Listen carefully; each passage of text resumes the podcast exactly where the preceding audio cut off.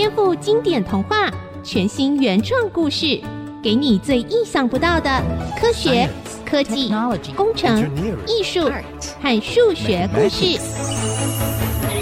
请听《颠覆故事 STEAM》。各位大朋友、小朋友好，欢迎收听《颠覆故事 STEAM》节目，我是小青姐姐。我们一起来听听耳熟能详的经典童话，一起来颠覆，找出有趣的科学、科技、工程、艺术和数学知识哦。今天小田跟蒸汽哥哥会一起来陪我们听故事。我是小田，小青姐姐好。大家好，我是蒸汽哥哥，小青姐姐好。今天我们要来听青蛙王子的故事。你们在听这个故事的时候有想过吗？青蛙这么小。怎么能够拿得动金球呢？准备好了吗？一起来颠覆故事新。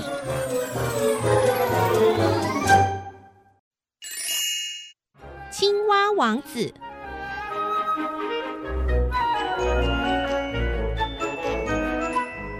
很久很久以前，森林旁边有一个王国，国王和皇后生了三个女儿，每个女儿都长得很漂亮。尤其是最小的公主，一直受到国王、皇后和姐姐们的宠爱。小公主平常喜欢和姐姐们一起玩耍，也喜欢一个人到皇宫旁边的森林里探险。这座森林里有一座池塘，小公主常常一个人带着她心爱的玩具——一颗金色的球球，来到池塘边玩耍。有一天，小公主又来到池塘边，从怀里拿出金色球球，丢到空中。再用手把金球接住，结果一个不小心，哎呀！小公主没有把金球接好，金球就这样掉到了地上，滚啊滚的，滚到了池塘里，一下子就不见了。小公主不会游泳，也知道这座池塘非常深，光靠她自己绝对没有办法把金球捞出来，一时着急就哭起来。怎么办？我心爱的金球！嗯。就在这个时候，池塘里传来了陌生的声音。小公主听到有人对她说：“亲爱的小公主，你怎么了？为什么哭得这么伤心呢？”是谁？小公主四处张望，没有看见任何人，却发现池塘有一只湿湿黏黏、嘴巴跟肚子都好大的青蛙。啊！你是谁啊？不要害怕，我是住在池塘里面的青蛙先生。请告诉我发生了什么事，也许我可以帮你哦。小公主眼眶里含着泪水说。青蛙先生，我心爱的金球掉进池塘里去了，你可以帮我找找吗？这太简单了，我可是游泳高手呢。小公主，请别难过，我可以帮你把金球抬出来。啊，真的吗？可是，小公主啊，如果我帮你找到了金球，你要怎么答谢我呢？只要你帮我拿回金球。不管你要什么，我的衣服、珠宝，甚至我头上的皇冠，全部都可以送给你。哼，我可不要你送我东西啊，小公主！我只要你当我的朋友，让我和你一起吃饭，睡在你的小床上，我就可以游进池塘里，把你的金球抬出来。啊，好，好，好，好，我全都答应你，快去拿金球吧。小公主虽然嘴上答应了青蛙先生的要求，可是心里却不是这么想的。哼，这只笨青蛙，嘴巴大，肚子也大，整只湿湿黏黏的，我怎么可能跟这种丑八怪一起吃饭睡觉啊？过了一会儿，青蛙真的把金球捡回来了。小公主，这就是你的金球。谢啦。小公主一把金球收到怀里，竟然拔腿狂奔，头也不回地往皇宫的方向跑去，一溜烟就不见踪影了。哎哎，等等我，小公主，你走得太快了，请等等我，等我一下啊！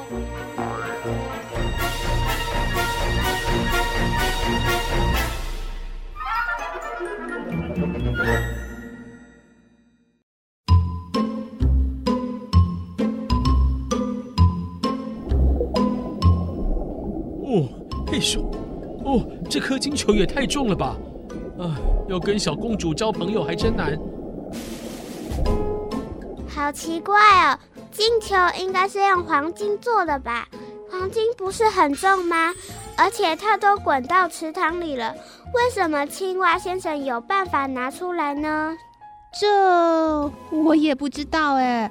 我们还是来请教蒸汽哥哥吧。嘿嘿，科学大小事，问我准没错。东西啊掉进了水里，会因为浮力的关系变得轻一点。就因为这样子，也许青蛙先生有机会把小金球抬出池塘哦。所以第一个关键就是浮力。浮力？什么是浮力？浮力就是说，当一个东西沉入液体里的时候，比如说沉入水里的时候。这个水或者这个液体会对沉下去的东西产生一个往上推的力量。我来举个例子吧，小田，你会游泳吗？我会，但是还不太会换气。没关系，就算不太会游泳，当我们泡在游泳池里，让身体放轻松，就会觉得自己好像变轻了，对不对？嗯。这个啊，就是游泳池里的水帮助我们的身体产生浮力。才会让我们感觉自己变轻了哦。哦，我记得小时候学游泳，教练会教我们在水中的自救技巧，像水母漂或仰漂，就是在我们抽筋啊，然后找不到漂浮物可以抓的时候，就利用水的浮力，让身体稍微浮起来，帮助我们用最少的体力争取到最多的时间等待救援。没错，在等待救援的时候，漂浮在水面可以节省不少体力哦。当然啦，如果能够抓到救生圈的话，那就更容易漂浮了。原来如此，但是故事里的金球并没有浮起来呀。对啊，蒸汽哥哥，我们的身体一定都比那个小小的金球还要重，却可以浮起来。可是金球却会沉下去，为什么呢？要谈这个原理啊，嗯、就一定要提到古希腊的科学家阿基米德。哦，小田。你知道希腊时代距离现在有多久吗？嗯，两百年、三百年，比三百年更久更久。阿基米德是西元前两百八十七年出生在意大利西西里岛一个叫叙拉古的城市里。他生活的希腊时代啊，距离现在已经超过两千三百年了。哇，真的好久哦！等一下，让我查查哦。嗯。阿基米德的父亲是天文学家和数学家，这让阿基米德从小就非常喜欢数学，在物理、机械工程学上的发明和发现也非常多。很多人都认为阿基米德是除了牛顿以外世上最伟大的科学家呢。没错，让他发现浮力的就是一顶被偷工减料的皇冠。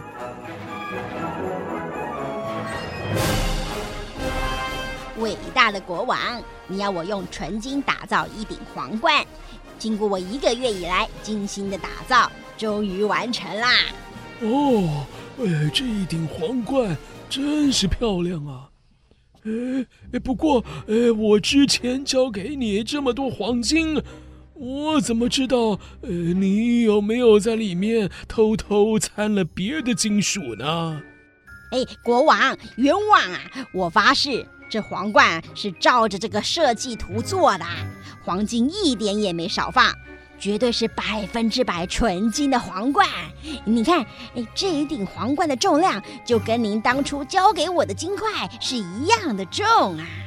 我虽然愿意相信你，呃，但还是要查个清楚才行啊！哎，来人呢？在。这一顶皇冠到底是不是由百分之百纯金所打造的？啊，这件事就交给聪明的阿基米德来调查吧。遵命。国王怀疑打造皇冠的工匠不老实，可能把一部分的黄金偷偷藏起来，掺了一些其他的金属在里头。可是皇冠都已经铸造完成了，阿基米德又不能破坏皇冠来检查，该怎么做才能鉴定皇冠是不是纯金的呢？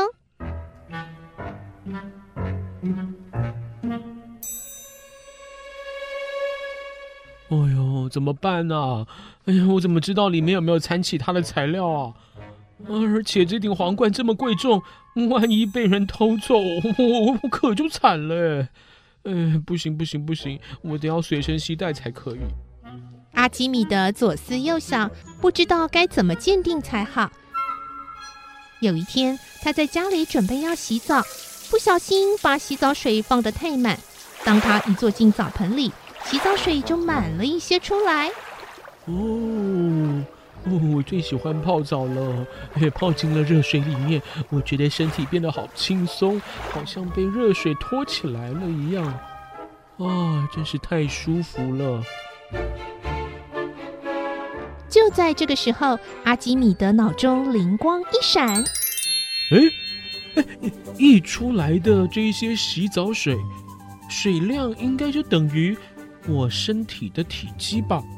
如果我准备一块和皇冠重量相同的纯金，放进装满水的盆子里，就会有水溢出来。哎哎，也就是说，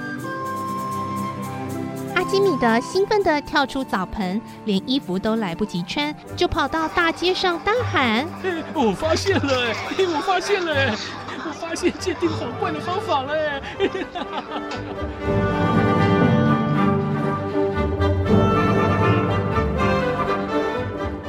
哇！阿基米德竟然连衣服都忘了穿，就跑到大街上了。他发现了什么好方法呢？小朋友，我们先休息一下，待会儿马上回来，颠覆故事 STEAM，不要走开哦。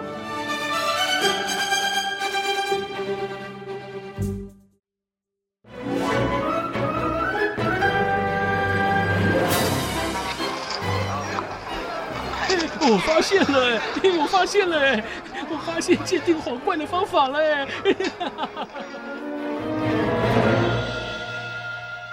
哎呦，他怎么不先把衣服穿好啦？因为他实在是太兴奋了呀！兴奋也不能这样啊！哇！哎，也对了。不过这也表示阿基米德思考科学问题思考得多专心。当他有了重大发现啊，连穿衣服都忘记了呢。他发现了什么呀？一方面，他发现身体泡在澡盆中，泡得越深，在水里的体积就越大，所受到的浮力也越大哦。另一方面，如果澡盆的水是满的，当他泡下去啊，流出澡盆的水量刚好就是他泡进澡盆里的体积。所以阿基米德推测，只要拿和皇冠重量相同的纯金的金块，放进装满水的盆子里。再测量满出来的水的体积，就可以量到这个纯金金块的体积。然后呢，只要他再用一样的方法去泡水，测量皇冠的体积呢？我知道了，如果皇冠的体积比金块还大，就表示皇冠里有可能加了其他东西，并不是纯金打造的喽。答对了，阿基米德用这个方法比较了皇冠。和重量相同的纯金金块两者的体积，结果发现呢、啊，虽然重量相同，皇冠的体积却比金块还大，证明了工匠有造假哦。原来他在打造皇冠的时候，在里面偷偷掺了一些白银。就这样，阿基米德成功的揭穿了工匠的诡计喽。阿基米德好聪明哦。对呀、啊，后来阿基米德进一步研究，更整理出浮力原理。一个东西在液体中所获得的浮力，等于它排开的液体重量。换句话说，一个东西会不会沉到水里，跟它的重量有多重没有直接关系。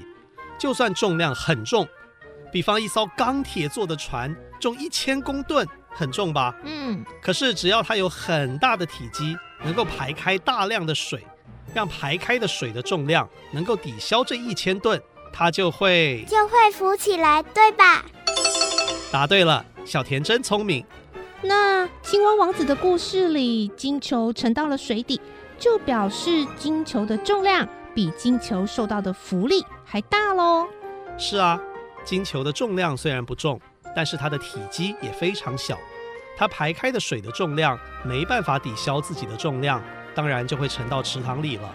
所以青蛙先生能把金球抬出来，真的很厉害。但是青蛙先生也可能用道具帮忙哦，例如偷偷帮金球绑上浮力带或救生圈，这些道具里面都装了空气，重量很轻，体积却很大，在水中可以产生很大的浮力，就能更轻松地把金球搬上来喽。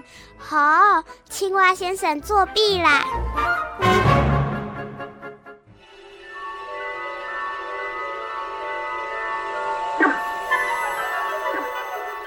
小公主，你已经答应我了，不能不守信哦。讨厌，我才不要呢！父王。哦，小公主，青蛙先生可是帮你把金球抬出来的贵人呢。既然你已经答应要跟他一起吃饭，让他在你的床上睡觉，就一定要实现你的诺言，这样才是信守承诺的孩子。嗯嗯，好吧。小公主虽然不喜欢青蛙湿湿黏黏的模样，还是鼓起勇气伸出了大拇指和食指，把青蛙拎起来，丢到桌上，和它一起吃饭。哦，小公主，今天的晚餐真美味。吃完饭之后，再把青蛙拎起来，丢到床上，和它一起睡觉。小公主，你的床好软，哦，好舒服哦。嗯嗯，不客气啦。小公主虽然心里害怕，但渐渐的发现，原来青蛙先生只是外表不好看，其实心地非常善良。于是，小公主和青蛙先生慢慢的成为好朋友喽。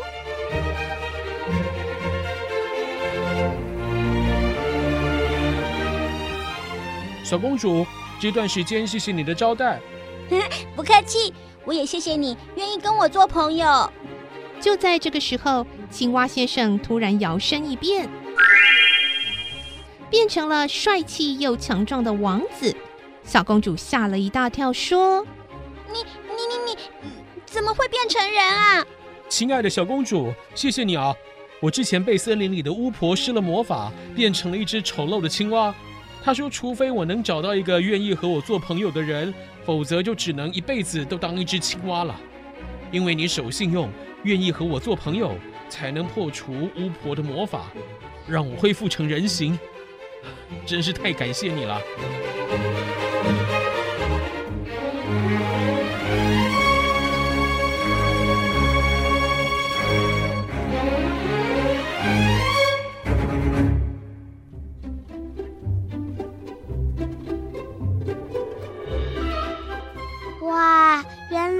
只青蛙是一位王子啊！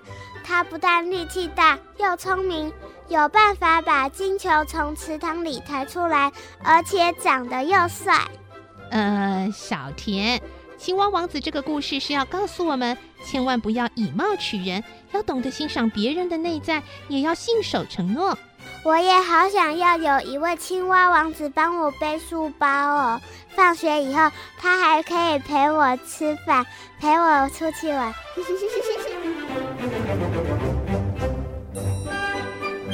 接下来，我们就来听听蒸汽哥哥特别为了今天的故事，为我们访问了专家哦。